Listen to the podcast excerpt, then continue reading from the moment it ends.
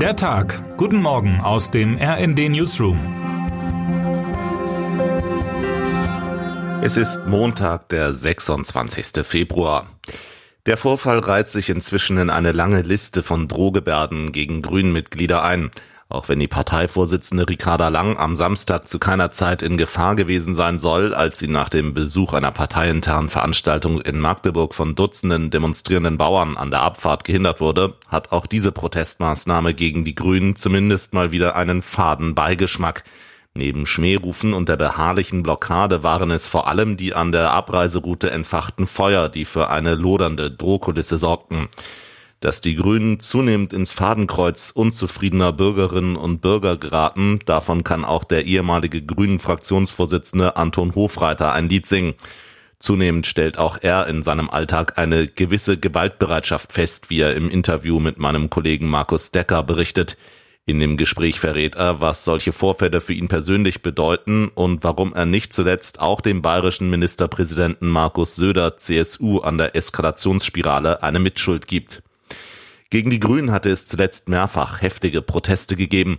Für Lang war es nun schon das zweite Mal binnen weniger Tage, dass sie sich mit wütenden Demonstrierenden konfrontiert sah. Am 15. Februar wurde sie ebenfalls von einem aufgebrachten Mob nach einer Veranstaltung zum politischen Aschermittwoch im baden-württembergischen Schorndorf am Abreisen gehindert. Nur einen Tag zuvor musste Parteikollege und Agrarminister Cem Özdemir den Schock einer Wurfattacke verdauen, bei der das Seitenfenster eines seiner Begleitautos zerstört wurde. Unvergessen auch der Eklat um Wirtschaftsminister Robert Habeck, als dieser Anfang des Jahres von einem wütenden Mob am Verlassen einer Fähre gehindert wurde.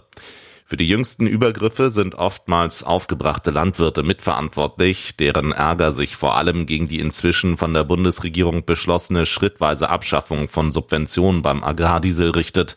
Dabei sind die Proteste aktuell kein rein deutsches Phänomen. Auch in anderen Ländern Europas machen Bäuerinnen und Bauern seit Wochen mobil, etwa in Polen oder Frankreich. Die europaweiten Bauernproteste sind heute auch Topthema beim Treffen der EU-Minister in Brüssel. Mein Kollege Sven Christian Schulz berichtet, warum sich die Wut auch gegen die EU richtet und wieso der belgischen Hauptstadt wieder ein Verkehrschaos droht. Nimmt Schweden heute die letzte und entscheidende Hürde auf dem Weg in die NATO? Bald zwei Jahre ist es her, seit man im Mai 2022 als Reaktion auf den russischen Einmarsch in die Ukraine gemeinsam mit Finnland die Mitgliedschaft im westlichen Verteidigungsbündnis beantragt hat. Während das Nachbarland bereits elf Monate später als 31. Mitglied aufgenommen wurde, entwickelte sich der Prozess für die Schweden deutlich steiniger.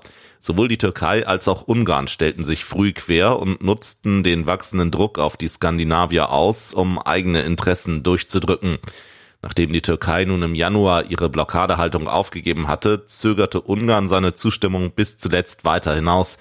Erst nachdem Ministerpräsident Viktor Orban dem schwedischen Ministerpräsidenten Ulf Kristersson einen Deal über den Kauf vier neuer Kampfjets vom schwedischen Typ Jas 39 Gripen abbringen konnte, hatte seine regierende Fidesz-Partei ihre Unterstützung für die Ratifizierung des schwedischen Antrags signalisiert.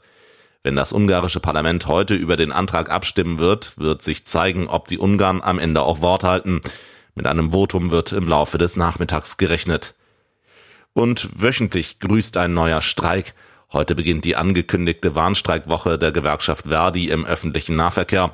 Sowohl in Schleswig-Holstein, im Saarland als auch in der Region Trier werden Busfahrerinnen und Busfahrer die Arbeit niederlegen. Zahlreiche Verbindungen fallen aus. Auch in Berlin erwarten die Verkehrsbetriebe heute bis zum Nachmittag Einschränkungen bei Bus und Bahn.